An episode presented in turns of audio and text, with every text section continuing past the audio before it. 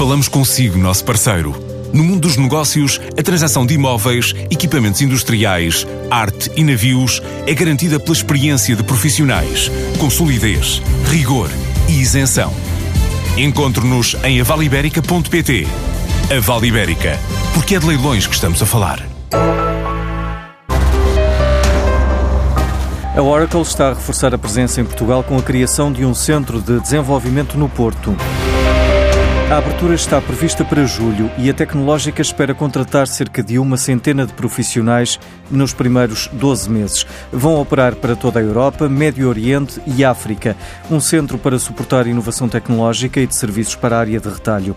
Bruno Moraes, diretor-geral da Oracle Portugal, refere que foram muitas as razões para a escolha do Porto. Vimos no Porto uma das cidades mais interessantes, seja pela capacidade tecnológica que tem, pelo talento que, que tem e também, obviamente, pela proximidade de, de, das diversas cidades da Europa e resolvemos investir num centro de competência tecnológica e inovação para a área de serviços e de produto ligado ao setor do retalho. E, portanto, é neste centro que vamos operar para toda a EMEA e contamos neste primeiro ano ter a trabalhar connosco até 100 eh, pessoas. O responsável da gigante norte-americana em Portugal acredita que a inovação tecnológica e o digital estão cada vez mais na agenda dos líderes empresariais independentemente do setor em que operam. Nós sentimos que cada vez mais os gestores portugueses estão permeáveis ao tema do digital.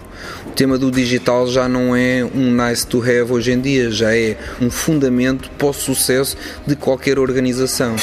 E hoje em dia já não há segmento de mercado que vá ficar de fora desta transformação digital. Esta é fundamental ao sucesso de qualquer indústria, uma provavelmente mais do que outras, e umas estão mais atrasadas do que outras, mas em todas elas temos sentido uma grande permeabilidade por parte dos conselhos de administração em fazer este. São setores que procuram adequar-se às novas necessidades do mercado, sejam elas tecnológicas ou por exigência do próprio consumidor, como lembra a gestora Anabela Posidónio. Muita coisa está a acontecer e a mudar o que obriga a que as empresas o façam. Uh, neste contexto, gostaria de referir que, segundo o um inquérito realizado pela EY, 81% dos inquiridos afirmaram que têm como objetivo modernizar o seu modelo de negócio, o que poderá inclusive implicar desinvestir de parte do seu negócio atual. No fundo, aquilo que estamos a assistir é uma diversificação, uh, sendo que neste momento muitas empresas já se estão a posicionar, uh, tendo em consideração a sua estratégia de desenvolvimento futuro. Apenas como exemplo, posso referir empresas que tradicionalmente operavam no desenvolvimento de telemóveis que se estão a posicionar como gestores de conteúdos, ou o caso das petrolíferas que se estão a posicionar como empresas de energia, preparando-se para um mundo cada vez menos dependente dos combustíveis fósseis. Mas para lá de falar da disrupção, é importante perceber quais os motores que estão por trás dessa disrupção. E neste, neste contexto gostaria de começar por falar do consumidor. No fundo, temos um consumidor que muda, não só em termos de hábitos e, e necessidades, mas também eh, em atitudes e na sua posição relativamente a vários temas.